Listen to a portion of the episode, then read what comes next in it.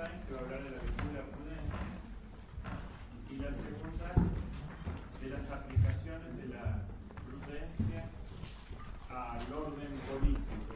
Lo voy a dar yo como la prudencia este, influye en la creación de en la organicidad social cuando existe.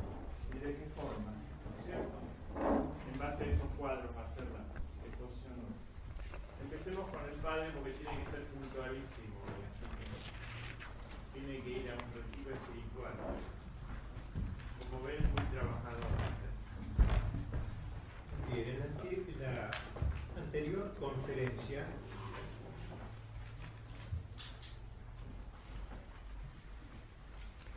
Dimos término a nuestro análisis de las tres virtudes teologales. Y ahora entramos en las llamadas virtudes cardinales, la prudencia, la justicia, la fortaleza y la templanza, virtudes morales que pueden tener incluso uno que ignora el Evangelio, no vive en gracia, porque son virtudes de todo ser humano por el hecho de ser hombre. Se llaman cardinales, palabra que viene de cardo, ticio, gosne, porque son como cabeza de numero- otras numerosas virtudes que de ellas cuatro dependen. Nuestro tiempo se ha hecho muy sensible a la existencia, a a la existencia de la segunda de las virtudes cardinales, la justicia, pues, pero no así de la prudencia que procede y da auténtico sentido a la justicia, la precede, digo, y le da sentido auténtico a la justicia, como las demás virtudes morales. La descristianización del mundo occidental tiene acá una de sus raíces. La prudencia ha perdido su sentido y esto es su infortunio para el liberalismo individualista, alérgico a las normas morales, para el liberalismo democrático, que hace depender el obrar de la voluntad soberana del pueblo, a lo Rousseau, para el individualismo axiológico, que considera la conciencia personal como última instancia, para el antropocentrismo agnóstico, que exalta al hombre autónomo, al hombre sin Dios, cerrado a toda heteronomía, para el determinismo positivista y para el materialismo. Pero la mayor desgracia es que la palabra misma, prudencia, ha perdido también su valor en el mundo cristiano. Lo ha perdido más en general la misma palabra de virtud, palabra de que abarca todas las demás virtudes. Se, se trata de un fenómeno natural del destino de las grandes palabras, el perder su sentido, el bastardearse. Pero hay más, en este mundo descristianizado parecería que existen unas leyes lingüísticas demoníacas, merced a las cuales lo bueno le resulta al hombre en el lenguaje como algo ridículo. Es una manera de burlarse de las buenas palabras. Virtud suena al modo del comportamiento de una persona apocada, de un hombre honrado, un hombre correcto, un gentleman, pero virtud significa mucho más que algo más que eso, significa que el hombre es verdadero, tanto en el sentido natural como en el sobrenatural. Virtud, en términos generales, es la elevación del hombre. Es como dice Santo Tomás, ultimum potencia, lo último, el extremo del poder, de la potencia. No tiene nada de esa imagen de virtud de alguien apocado. Extremum potencia, los confines del poder, o sea, la realización plenaria de las posibilidades humanas en el aspecto natural y sobrenatural. Pero más que la palabra virtud en general, ha sufrido también la palabra prudencia, acabando por ser sinónimo de cobardía, de retraimiento, el arte de esquivar responsabilidades o también astucia turbia, cierta cualidad precauciosa, gracias a la cual es posible eludir un peligro o proteger la propia seguridad. La falsedad y la cobardía reciben no pocas veces el nombre de prudencia, mientras la veracidad y el arrojo, el, el ímpetu, eh, eh, son calificados de imprudentes. A todos nos gusta y preferimos a esa prudencia que está siempre disuadiendo emprender obras grandes y bellas, preferimos, digo, la generosidad la audacia y el, amor al del riesgo, que también forma parte, como veremos, de esta virtud bastardeada. Nada, por cierto, tiene todo esto que ver con la verdadera prudencia que es el arte de asumir responsabilidades, no la enemiga de las iniciativas, sino su inspiradora, al revés, no la que sugiere razones para no hacer el bien, sino la que se esfuerza por el contrario de hacer todo el bien posible. La prudencia cristiana podría describirse en base a una palabra de San Pablo, el discernimiento de lo más perfecto.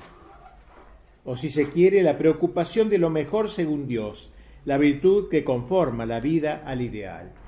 Santa Catalina de Siena hablaba de la gloriosa luz de la santa discreción, que tiene que ver mucho con esta virtud de la prudencia. Virtud gastada, ajada por el uso, por el mal uso. Hay que partir a la reconquista del verdadero sentido de esta palabra, empleada por el mismo Cristo. No se trata solo de una cuestión de palabras. Las palabras falseadas vehiculan ideas erróneas y a veces mortales. No en vano decía Chesterton que las palabras son la única cosa por la cual valga la pena batirse. Bien, la palabra prudencia, y veamos ahora el origen semántico de esta palabra, es una contracción de providencia. Es la misma palabra providencia sincopada, podríamos decir. Lo advirtió ya Cicerón, virtus, virtud que ex providendo se llama prudencia, de, del proveer, de preparar, de, se llama prudencia, que tomó este nombre ex providendo, dice, dice Cicerón, usando ambas palabras como sinónimas, a los que podemos llamar prudentes, esto es, providentes. Todo esto dice Cicerón lo mismo San Isidoro, prudente, como si se dijese providente, está ordenado, eh, eh, eh, útil ordenador de las cosas futuras. Y también Santo Tomás, el nombre mismo de prudencia, se toma de providencia como de su principal parte. No tiene en modo alguno el sentido de precaución, la providencia, precaución, prudente, precaución, sino el de juicio recto, para el obrar, entre la rectitud del juicio y el amor del riesgo no hay conflicto, ya que las circunstancias en que el riesgo es la única solución justa, así como la audacia y la generosidad, es una circunstancia muy frecuente. Muy bien lo dijo Cervantes, los varones prudentes por los casos pasados y por los presentes juzgan lo que está por venir lo futuro, juzgan lo futuro, cómo obrar en lo futuro, por eso providencia. Imita la providencia divina, podríamos decir. Conocimiento de lo futuro a partir del conocimiento de lo pasado y del presente. Partiendo de lo que uno conoció, de lo que es ahora, conozco el futuro, decido sobre el futuro. Por ser conocimiento es evidente que pertenece a una potencia cognoscitiva, no a una potencia apetitiva.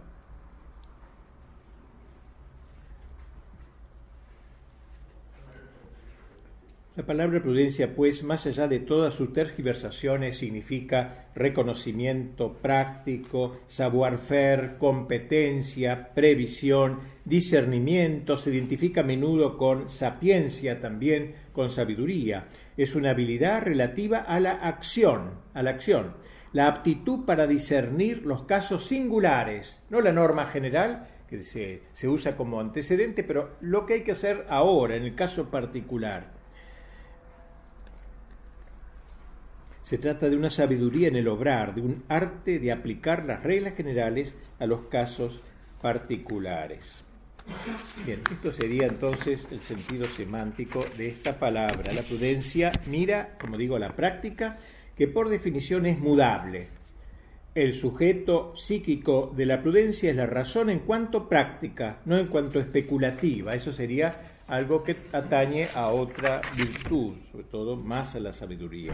Verdad es que la prudencia es una cierta sabiduría, pero sabiduría esencialmente práctica, es decir, la ciencia o el arte de vivir rectamente y como se debe, no sabiduría propia y simplemente dicha que trata de las cosas eternas, totalmente ajenas en sí mismas a las varias vaivenes de la vida humana. Y en este sentido dijo hermosamente Cicerón, como la medicina es el arte de la salud y la dirección del navío es el arte de la navegación, Así la prudencia es el arte de vivir, el arte de vivir. Ya vamos delineando un poco lo que es esta virtud bastante olvidada también, me parece a mí, o tan mal usada que pasa a ser ya algo de despectivo. La prudencia se encuentra entre lo universal y lo particular. Por eso dice Santo Tomás, el prudente precisa conocer tanto los primeros principios universales de la razón, cuanto las realidades concretas sobre las que versa la acción moral. Lo universal, en cierto modo, es la regla general, pero ¿cómo se aplica eso ahora, en esta circunstancia? Como se ve, la prudencia supone el conocimiento de los principios y el conocimiento de las realidades cambiantes. No es solo una virtud intelectual, es también una virtud moral. No se contenta con mostrar dónde está el verdadero bien, manda ejecutarlo se opone a la duda permanente, a la duda inacabable, se, se, opone a la inercia, a la pasividad, pero no se confunde por ello con el celo ciego, el impetuoso arranque sin ton ni son o la loca audacia, eso no tiene nada que ver. La prudencia tiene por propiedad aplicar la verdad al obrar. Platón decía que la prudencia era la auriga de las virtudes, auriga la que maneja el carro, que corría las carreras, la auriga es la, auriga de las virtudes. Y San Buenaventura que la prudencia lleva las riendas de todas las virtudes. Todas las virtudes están asignadas por la prudencia. Y Santo Tomás que es Regina Virtutum Moralium, que es la reina de las virtudes morales. De esta manera, toda virtud depende en verdad de la prudencia. Santo Tomás dice que la prudencia es la madre, genitrix virtutum, madre de las virtudes, y el fundamento de las restantes virtudes cardinales. Solo el que es prudente puede ser justo, fuerte y templado. Y al mismo tiempo la perfección. La prudencia es completiva omnium virtutum moralium, dice el mismo santo doctor. La prudencia es la, que, la completiva, la, la perfección, el colofón de todas las virtudes morales. Por otra parte, todo pecado es en cierta manera un pecado contra la prudencia, dice mismo Santo Tomás. Omne peccatum eh, eh, opponitur prudencia. Todo pecado se opone a la prudencia. Nuestro lenguaje corriente nos aparta de esta gran idea. Nos, cuesta pensar que ser justo y veraz suponga siempre la prudencia. Prudencia y fortaleza parecen ser poco menos que irreconciliables, ya que la fortaleza es la mayoría de las veces, entre comillas, imprudente para la gente, parece una imprudencia. Conviene, sin embargo, recordar que el sentido propio y verdadero de esta dependencia es el, de que la acción justa y fuerte y toda acción buena en general solo en tan, eh, es tal en cuanto responde a la virtud de las cosas reales y esta verdad se manifiesta de forma fecunda y decisiva en la virtud de la prudencia. La prudencia en general se aplica a la persona privada. Uno es prudente, una persona, un hombre, una mujer es prudente, son prudentes, pero pueden aplicarse también a la gestión de asuntos sociales, dice Santo Tomás. Así se distingue la prudencia que ejerce el padre o la madre de familia. Es la gestión de los asuntos familiares. Qué tacto, bien lo sabe mucho de acá presente, qué tacto, qué habilidad se requiere para esta obra de arte que son los hijos. Pueden pecar contra sus hijos por falta de competencia educadora. No tienen la prudencia que su misión de padres les exige Tanta prudencia se necesita para gobernar una casa como un imperio, dijo un autor. Está también el ámbito del hombre político. La prudencia política es un don de Dios casi al mismo título que la sabiduría. Salomón pide eso, la sabiduría fue lo que pidió era en buena parte, también la prudencia política. Para Santo Tomás la prudencia junto con la justicia constituye la virtud más propia del soberano es una virtud imperial, una virtud de un rey que dispone en tal circunstancia cómo obrar. Como por otra parte el arte de gobernar representa la forma suprema de prudencia, dice el doctor Angélico. Finalmente está la prudencia militar. También hay una prudencia, la estrategia, la prudencia de táctica habrá de estudiar el campo de batalla, prever los acontecimientos, trazar el plan táctico, combinar y robustecer las fuerzas que están bajo su mando, ordenar los movimientos, sortear obstáculos, vencer resistencias y lograr el objetivo que de arriba se le fue señalado de comando en jefe. Son los tres campos en que la prudencia particular es habitualmente estudiada, pero pueden agregarse otros, puede haber una prudencia económica en el campo de la economía, o religiosa, o el discernimiento de espíritus, etc. Pero estas tres que dije son las divisiones más clásicas. Vamos a ver ahora cuál es el itinerario, brevemente, del acto prudencial. La prudencia dijo magníficamente ese, ese filósofo aristócrata que era Aristóteles, es virtud de príncipes, dice. Virtud de príncipes es la prudencia.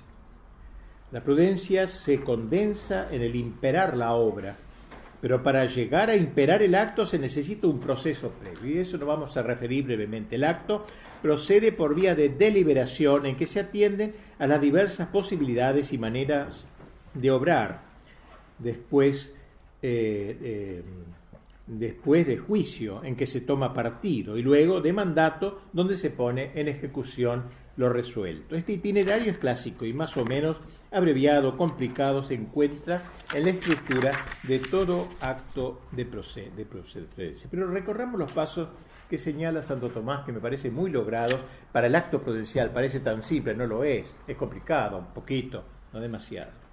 Primer paso ¿no? para poner el acto prudente, el recuerdo de la experiencia pasada. Eso es muy importante. El recuerdo de la experiencia. La prudencia exige la memoria. Por eso yo no tengo prudencia, lo he perdido casi la memoria. Pero bueno, en general, la prudencia pide la memoria, porque uno se basa sobre cómo obró antes y cómo ve que obraron los otros antes. No de los textos, no memoria de los textos, sino de la vida, memoria de la vida, donde se registran y retienen las experiencias pasadas. Si una persona no sabe reflexionar lo sobre lo que le ha sucedido a él y a los demás, es imposible que sepa acumular experiencia o como se dice, que aprenda a vivir. Precisamente en este sentido se dice que la historia es maestra de la vida, magistra vitae, una fórmula tan clásica como ella, ¿no? como es. Por tanto, la experiencia es fundamental, la vida de los hombres, y por ese motivo, como observa Aristóteles, los jóvenes pueden ser muy bien matemáticos, pero no prudentes. Es más difícil que un joven sea prudente, porque tiene poco pasado que considerar. Pueden ser buenos matemáticos, dice, pero no prudentes, porque no tiene todavía experiencia suficiente. Solo a fuerza de tiempo se adquiere la experiencia. El sabio sin experiencia puede discurrir y discutir perfectamente sobre el objeto de su especialidad, y enseñarle a los demás. Por ejemplo, un médico, un arquitecto, eruditos y teorizantes, pero titubean y se equivocan en la práctica de su oficio muchas veces mientras no tengan experiencia de su oficio. Al revés, un hombre meramente experimentado y de mucha práctica ejerce mejor esos o parecidos oficios, aunque no sepa teorizar sobre ellos. Tal sería pues el primer, la primera nota de la, la primera este, nota de la prudencia, según señala Santo Tomás. Exige la memoria. La segunda es la inteligencia, dice el mismo doctor Angélico, del estado presente de las cosas. Solo lo que mira para atrás, ahora lo que mira al presente. Acá tocamos un punto de extrema importancia. La palabra final es inteligencia. La prudencia pide inteligencia. El obrar prudente es el resultado de un comprender y juzgar. Comprender, guion, juzgar, digamos juntando estos dos verbos, y no de un amar desear. La prudencia deriva del intelecto. El dar y tener, ceso a menester, dice Cervantes en el Quijote. Ceso. Hay inteligencia. La prudencia deriva del intelecto, es aconsejativa, preceptiva, indicativa. De ahí se sigue que para obrar prudentemente hay que dejarse guiar por la inteligencia y no por el corazón de modo que el hombre pueda actuar según un recto juicio y no bajo el ímpetu de la pasión, dice Santo Tomás. Las pasiones entenebrecen el entendimiento, de modo que nos hacen tomar lo malo por lo bueno y lo bueno por lo malo. Las pasiones influyen sobre el juicio. Por eso debe ser una, hay un elemento intelectual en todo acto prudencial. Reflexión, pues. El prudente reflexiona antes de hablar el tonto habla antes de reflexionar. Habla, habla hasta, que por fin encuentre algo que decir. Reflexión antes de entrar en acción, por tanto, es lo que pide esta segunda nota del acto prudencial. Tercero, la sagacidad, dice Santo Tomás, la sagacidad, que es ponderar lo que puede pasar en el futuro. Ahora ya mira el futuro, había visto la memoria, la inteligencia frente a lo presente y la sagacidad para ver el futuro, prever de esta acción que yo pongo, qué se sigue, el futuro. Prever las posibles consecuencias e implicancias que puedan derivarse de la posición de un determinado acto. Una decisión, por excelente que sea en sí misma, puede en un determinado caso no ser oportuna o incluso puede ser mala. El hombre prudente construye sobre roca y no sobre arena, dijo Cristo. Antes de emprender un proyecto comienza por sentarse, dice el Señor, para calcular el gasto y ver si puede llegar al fin. Si fracasa por falta de previsión, todo lo que lo vean, dice Jesús, se burlarán de él. Esta, esta astucia o sagacia santa, sana, ¿no? Cuarto, el discernimiento al confrontar un hecho con el otro, una determinación con la otra. Quizás se trate de confrontar el número mayor o menor de ventajas y desventajas de una u otra decisión escribir los pros y los contras. Si hago esto, va a haber tales acciones tales resultados positivos, tales negativos, a ver cuáles son los más importantes, lo que conviene jugarse cuando tengo que obrar de sí, sí o sí en una circunstancia. Quinto lugar, docilidad en seguir el consejo de personas experimentadas. Cuando hay tiempo se entiende, ¿no? Se trata de la necesidad de aconsejarse, de pedir consejo a los que saben. Así la ciencia, la experiencia, el juicio de otro y de otro mayor generalmente en una palabra, su prudencia se agrega a la nuestra. Hay más luz en dos cabezas que en una, decía la Corder. La escritura lo recomienda siempre. No deje de tomar consejo del sabio, el libro de Tobías. Sin docilitas, docilidad, Santo Tomás llama eso la docilidad al maestro, ¿eh? sin docilidad no hay prudencia verdadera. No se trata de la actitud del, del buen escolar, sino más bien de la renuncia de la absurda autarquía de un saber de ficción que el alumno lo sabe todo, no necesita consultar a nadie. Por docilitas debe entenderse el saber dejarse decir algo, con la simple voluntad de conocimiento real, reapertura al consejo de otro, que presupone esto mucha humildad muchas veces, para recurrir a cuantos nos pueden iluminar sin excluir a los enemigos e inferiores de uno. Un obispo puede pedir consejo a un cristiano fiel Santo Tomás lo dice como pone como ejemplo. Creo que es de la mayor importancia eh, elegir bien los consejeros, claro que sí, es así, ¿no? No los apasionados o los que nos halagan buscando nuestra complacencia. Muchos se apartan si el consejo no sigue sus propias ideas. No he sido bien comprendido, dice, cuando le aconsejan algo que no le gusta. Cuando Nuestra Señora oyó del ángel el plan de Dios, ¿cómo se hará esto? preguntó. Es la Virgo Prudence como la, aclamamos en las letanías, Virgen prudente. Ella tuvo esta virtud de la prudencia. Mater boni concili, madre del buen consejo. Todo esto toca a esta virtud que ella poseyó. Gran parte de la prudencia consiste pues en saber consultar. Decía el filósofo griego Zenón, la naturaleza ha dado al hombre una boca y dos orejas para enseñarle con esto que debe hablar poco y oír mucho. Sexta eh, condición la, de la prudencia es la solercia para resolver súbitamente lo que conviene hacer. Solercia lo llama Santo Tomás. La solercia es una facultad perfectiva por la que el hombre, al habérsela con lo súbito e inesperado, no puede consultar, no tiene tiempo ni ocasión de preguntar nada a nadie, no se limita a cerrar instintivamente los ojos y arrojarse a ciegas a la acción, sino que se haya dispuesto a afrontar solo y objetivamente la realidad con mirada abierta y decidirse al punto por el bien. Sin esta virtud de la objetividad ante lo inesperado, no puede darse la prudencia perfecta. Séptimo, circunspección para confrontar las circunstancias con lo que está ordenado al fin. Porque puede suceder que alguna acción considerada en sí misma sea buena y en abstracto muy conveniente. Sin embargo, eh, vista en las circunstancias vivas de un determinado caso, se vuelve mala, o por lo menos inoportuna. Por ejemplo, no sería prudente reprender a una persona todavía dominada por la ira, Por eso se aconseja, por ejemplo, que yo que un padre está enojado con su hijo y espera el día siguiente para decírselo a lo mejor, porque lo otro puede aparecer como un acto pasional, no un acto prudencial. La circunspección, como le llama el circunspección, mirar alrededor, la circunspección, que es un diligente recorrido a las muchas cosas que ayudan a obrar bien, es parte de la prudencia. Tales son los pasos deliberativos de, esta virtud. Como vemos, no, no es que uno va uno por uno, ¿no es cierto? Pero digo, hay que tener en cuenta todas estas variantes que, dan, eh, que rodean el acto prudencial. Bien, queda finalmente, en último lugar, la ejecución, porque el juicio debe hacerse mandato de ejecución, no es un acto intelectual que queda en mi cabeza, debe ejecutarse, aplicar las energías a la tarea decidida. La investigación terminada, hay que pasar a la decisión y a la acción es la parte esencial de la prudencia. Porque si no hay esto, no hay acto prudencial. Acto debe ser prudencial. Porque todos los análisis, todos los juicios no sirven de nada si no hay una resolución eficaz. Un esfuerzo para realizar concretamente lo que ha sido decidido como lo mejor.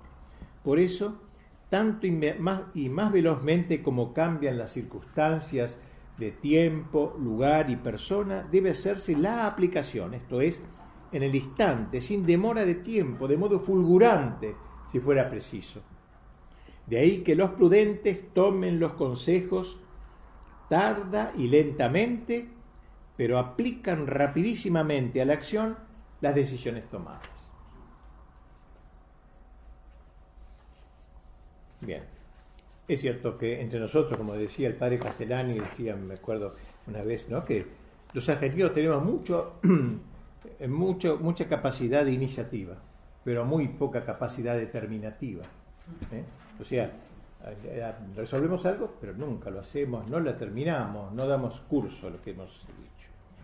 Bien, quedaría por hablar, pero no lo voy a hacer. Este, pensar, eh, estoy preparado, tendría alguna cosa más, pero lo dejamos sobre la casuística, que sería la corrupción de la virtud de la prudencia, la casuística, es decir, todo, eh, obviar muchos de estos pasos que hemos dicho del acto de la prudencia eh, y, buscar en un libro. Si yo estoy delante de una persona que tiene color de cabello rubio, que yo tengo que obrar así. Si esa persona es de cabello que entonces eso es la caso, el caso. Estar siempre, olvido el motivo principal, olvido lo, el principio que, está detrás del caso y me aboco al caso. Eso es casuística, es un defecto, ¿eh? un defecto muy, muy extendido. Bien, no solo en ambientes descristianizados, pero aún dentro del pensamiento católico, la teología de la prudencia ha perdido vigencia o sufrido desenfoque. Ha perdido vigencia, por ejemplo, en la moral casuística, como dije, con la apelación a las reglas de los sistemas morales de conciencia para dilucidar situaciones problemáticas. Todo un recetario, ¿eh? todo un recetario frío e impersonal. Frío e impersonal. De estilo legal en la mayoría de los casos, como sucedáneo integral de la conciencia prudencial. Esta sería una de las cosas muy, muy extendida, muy importante. Entonces yo tengo un caso, voy a un libro, en la página 223 me dice ¿eh? qué tengo que hacer en este caso. Y, abandono todas las demás eh, precauciones. Digamos ahora, como hace siempre Santo Tomás, a quien trato de seguir por lo general, aunque no palabra por palabra, después de presentar lo que es la virtud, que es lo que hemos tratado de hacer hasta ahora, habla de los pecados contra la virtud. ¿eh? ¿Cuáles son los pecados contra la prudencia? Así se va a entender mejor lo que es, cuando se ve lo que no, de, lo que no cómo no debe obrar el hombre. El hombre puede faltar contra la prudencia ante todo por un acto positivo de negación u omisión, incumpliendo cualquiera de estos requisitos que hemos recorrido exige el protocolo de esta virtud. La impremeditación y la inconstancia constituyen modos de esta primera especie de imprudencia y también la falta de circunspección y de cautela respecto a las realidades concretas que circundan nuestro obrar, como también la negligencia en la decisión. Todos estos modos de imprudencia tienen en común un defectus, una carencia positiva. Los distintos modos de imperfección son los distintos tipos de imprudencia. Así, por ejemplo, el que sin pararse a deliberar como es debido, y antes de formular un juicio fundado, se lanza resueltamente al imperio, es decir, a la orden interior, se da una autoorden ¿no? y a la acción. Es imprudente según el modo de la impremeditación. Hemos dicho ya que para el acto provincial hay que premeditar, pensar sobre eso, ¿no? Quizás parezca al punto que tal calificativo no se compadece con la imagen que todos tenemos de esa envidiable cualidad denominada rapidez de acción. Parece que es lindo eso, rapidez de acción, rapidez de acción. Pero si esa rapidez es fruto de que no hay meditación, impremeditación, sin meditación previa, eso es muy malsano. No estará de más, por lo tanto, para disipar esta sospecha recordar que hay, hay dos maneras de ser rápido o lento al deliberar y al obrar. Si en la deliberación conviene demorarse, la acción deliberada debe ser rápida, afirma Santo Tomás. Qué penetrante este hombre, ¿no? En la psicología humana. O sea, pensar hay que pensarlo despacito, que es lo que hago. Pero una vez decidido, Pío X es un modelo, la fiesta así poco. Ha visto lo que era el modernismo, lo pensó, lo elaboró, había teólogos, todo. Después la acción, rápido, porque vio claro lo que había que hacer. E, eso es el acto perfecto, ¿no? que evita esta impremeditación. No estará de más, por tanto, para disipar esta sospecha, recordar que hay dos maneras de ser rápido y lento, al deliberar y al obrar. Si en la deliberación conviene demorarse, como digo, la acción deliberada debe ser rápida. Por otra parte, la facultad de captar de una sola ojeada la situación imprevista, tomar al instante la nueva decisión constituye uno de los ingredientes de la, ingredientes de la prudencia perfecta, la solercia, la visión sagaz y objetiva, frente a lo inesperado, figura expresamente en la suma entre los requisitos sin los que la prudencia se considera imperfecta. Un segundo modo de imprudencia la inconstancia. Este vicio malogra y corta el paso en su, en su fase más decisiva al proceso de transformación del conocimiento de la verdad en el precepto de la prudencia. La deliberación y el juicio caen al inútil abismo de lo infructuoso, en lugar de seguir su curso hasta alcanzar el momento definitivo del imperium, del acto de voluntad, del imperium, donde descansa la verdadera alabanza de la prudencia. Ahí está el mérito de la prudencia, no en el haber pensado, deliberado que hay que hacerlo, todo eso, sino en el acto, ahí está el acto prudencial. Antes había sido un ingrediente de la prudencia, pero el acto se produce en el momento de, de lograr espíritu de iniciativa, decíamos. En la cuestión donde Santo Tomás se ocupa de las falsas prudencias o caricaturas de la prudencia, menciona la prudencia de la carne. O sea, la carne tiene también su prudencia. ¿eh? Lo que llamamos la carne es enemigo del hombre, mundo demonio carne, dice el catecismo. ¿no?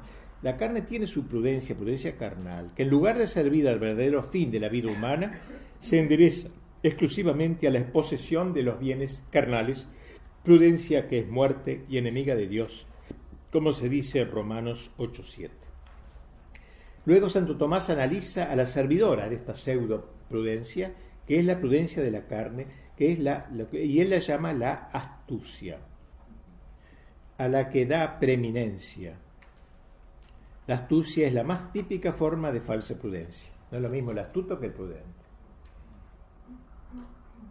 Maquiavelo era profundamente inteligente, pero astuto, se puede decir que fuera prudente. El término alude a una especie de sentido simulador e interesado al que no atrae más valor que el táctico de las cosas y que es distintivo del intrigante, de la persona incapaz de mirar ni de obrar rectamente. El concepto de astucia, ¿no? Este es tremendo, esto está muy extendido. También se puede llegar a un fin recto por caminos falsos y torcidos pero el sentido propio de la prudencia es cabalmente que no solo el fin de las operaciones humanas, sino el camino que a él conduzca de ser conforme a la verdad de las cosas reales. El maquiavélico se dice, a lo mejor puede buscar un fin bueno, pero por medios malos, pero también los medios son alcanzados por la virtud de la prudencia,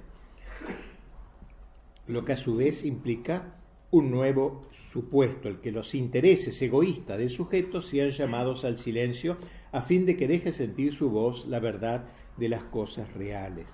No es lícito, dice Santo Tomás, arribar a un fin bueno por vías simuladas y falsas, sino verdaderas. Donde se patentiza de alguna, por donde se patentiza de alguna manera el parentesco que une la prudencia con la magnanimidad, virtud de rutilante mirada. La simulación, los escondrijos, el ardid, la mentira y la deslealtad representan el recurso de los espíritus mezquinos y de los pequeños de ánimo, de los pusilánimes, pusila, a pequeña alma pequeña. La extendida escuela de Maquiavelo entiende y practica la prudencia en ese sentido con explicable éxito. Esta pseudoprudencia restó prestigio a la noble virtud cardinal que no puede ser astuta o interesada, que prefiere serlo, aunque sea con heroísmo, más que parecerlo a la mirada frívola de la gente. La virtud de la prudencia no encuentra su lugar sino en la línea del bien. El prudente es virtuoso, el virtuoso es prudente. No hay prudencia sin bondad, no hay prudencia en el pecado. El hecho de que la prudencia señale el justo medio se ha prestado también a una tergiversación de esa bombardeada virtud. El hombre necesita alimentarse para vivir. Deberá hacerlo en su justa medida, en su justa cantidad, según su sexo, su edad, etc. Descender a esos detalles, señalar el justo medio es propio de la prudencia. Resulta pues propio de la prudencia establecer el justo medio, dice Santo Tomás. Todo el mundo sabe lo difícil que es hallar el justo medio de saber conciliar virtudes aparentemente opuestas, como por ejemplo la obediencia y el celo, la fortaleza y la bondad, la virginidad y la ternura, la pobreza y la magnificencia. Pero lo importante es que el justo medio consiste no en una mediocridad, sino en una cumbre entre dos desviaciones opuestas. Siempre me ha impresionado mucho estas palabras tan magníficas de Garrigula Grange, ese gran teólogo dominico. Las virtudes morales, dice, ocupan el justo medio entre dos extremos, el uno por defecto y el otro por exceso. Así la virtud de la fortaleza nos inclina a guardar el justo medio entre el miedo, que huye del peligro sin motivo razonable, y la temeridad que nos expondría perder la vida por una cuestión sin importancia. Conviene no interpretar torcidamente este justo medio, prosigue diciendo este gran teólogo. Los epicúreos y los tibios pretenden guardar el justo medio. El justo, el justo medio parecería que para ellos es no jugarse por nada, Pretenden guardar el justo medio no por amor de la virtud, sino por comodidad, para huir de los inconvenientes de los vicios contrarios.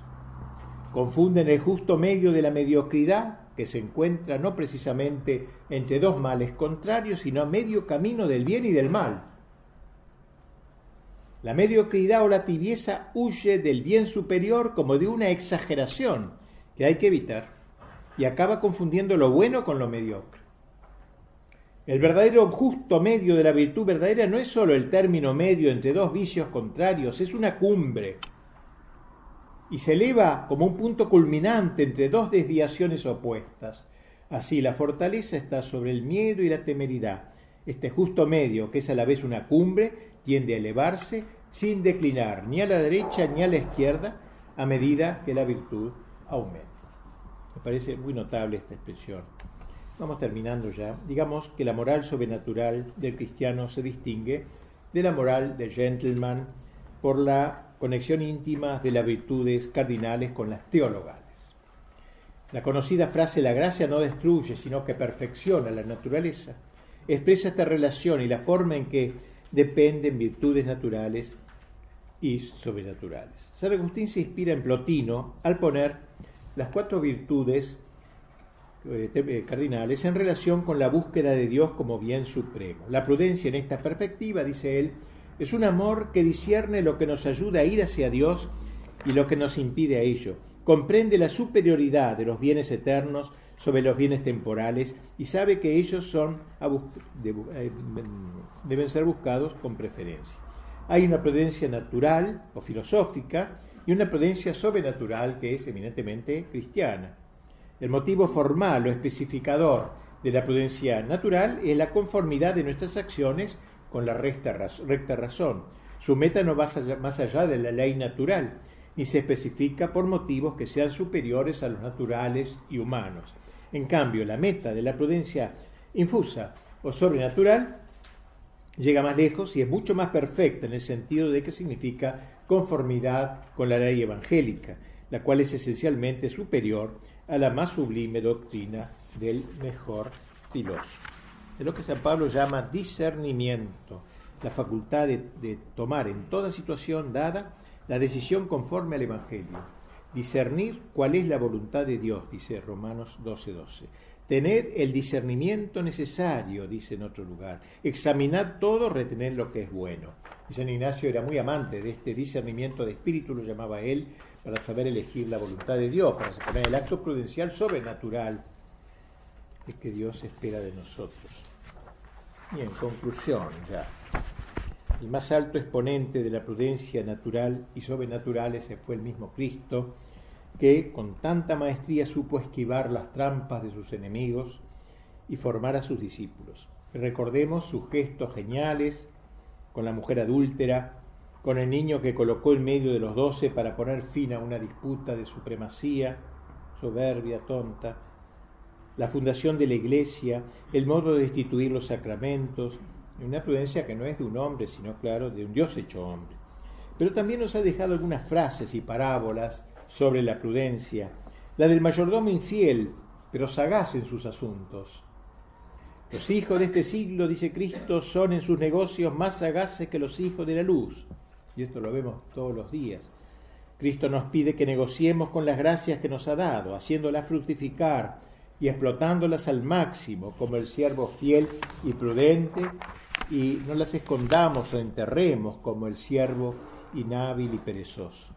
También la parábola de las vírgenes prudentes, contrapuestas a las necias, unas y otras esperaban al esposo y le amaban, pero las necias andaban remisas, distraídas del fin y de los medios, por falta de solicitud no estaban preparadas. Las prudentes, en cambio, no pensando sino en el esposo viviendo para él, se prepararon solícitamente para recibirlo.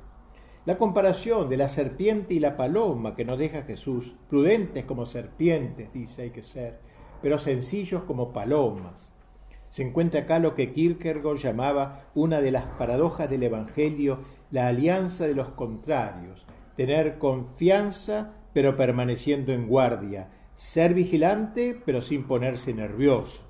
La serpiente, al verse perseguida, abandona todo el cuerpo a fin de salvar la cabeza, con tal de salvar la fe, abandonar las cosas hasta la vida. Eso es prudencia.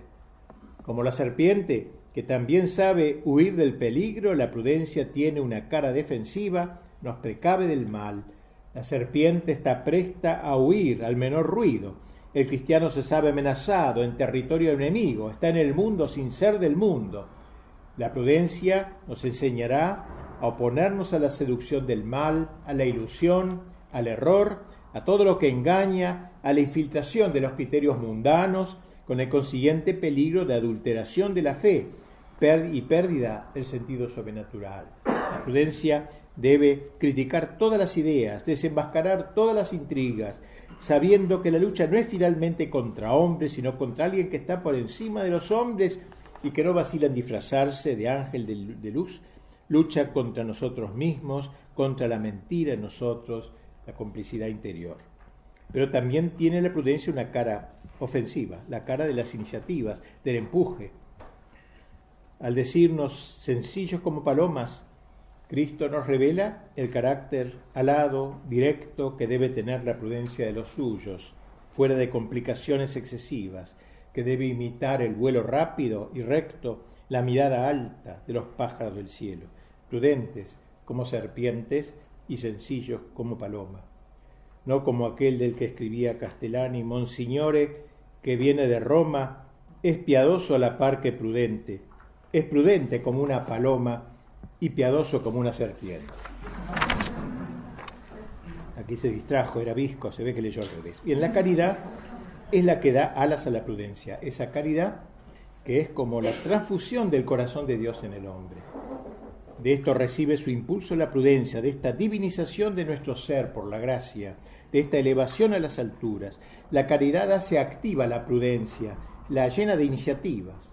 Basta de prudencias hechas de rutinas, Ama y haz lo que quieras, dijo San Agustín. Ama y te será imposible hacer otra cosa que el bien. La prudencia de papel engendra funcionarios. La prudencia de caridad engendra águilas. Nada es más activa que esta prudencia que abre grandes perspectivas a la fe. La prudencia implica la humildad del percibir en silencio, es decir, con sencillez, la fidelidad de la memoria al ser, el arte de dejarse decir algo, el aprestamiento avisor para arrostrar lo inesperado. Prudencia significa a la par el moroso rigor y el filtro de la liberación y el arrojo temerario en lo definitivo del imperio. El ser de la prudencia es puro, preciso, abierto y sencillo, por encima de las maquinaciones y del utilitarismo de lo meramente táctico. La prudencia es, en palabras de Claudel, la inteligente proa de nuestro ser, proa, que en medio de la multiplicidad de lo finito pone rumbo a la perfección. En la prudencia, dice Santo Tomás, es, en la prudencia soberana de la conducta, se consuma esencialmente la felicidad de la vida activa. Y bueno, esto es todo y muchas gracias. ¿eh?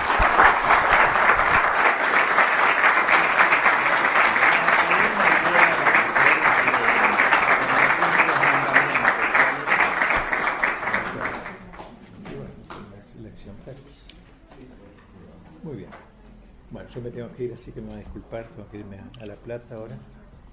Y Hasta la próxima entonces, que hablaremos de la justicia, creo, ¿no? Sí. ¿Qué hay ¿Un descanso? Bueno, ahora vamos a descansar cinco minutos acá. Les digo lo siguiente, los que tienen dificultades con la suscripción, porque el correo, por cualquiera de esas cosas, pueden arreglar con Javier, si no se fue, no la suscripción de... aprovechar ahora, algunos por, por, correo, otros por defectos nuestros, ¿eh? y empezamos enseguida. ¿eh? La suscripción de Gladio, decir, no saben. La suscripción de Gladio,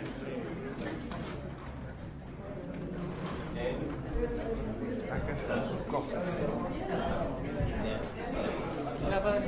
Hola, ¿qué dices? Bien. Muchas gracias, padre.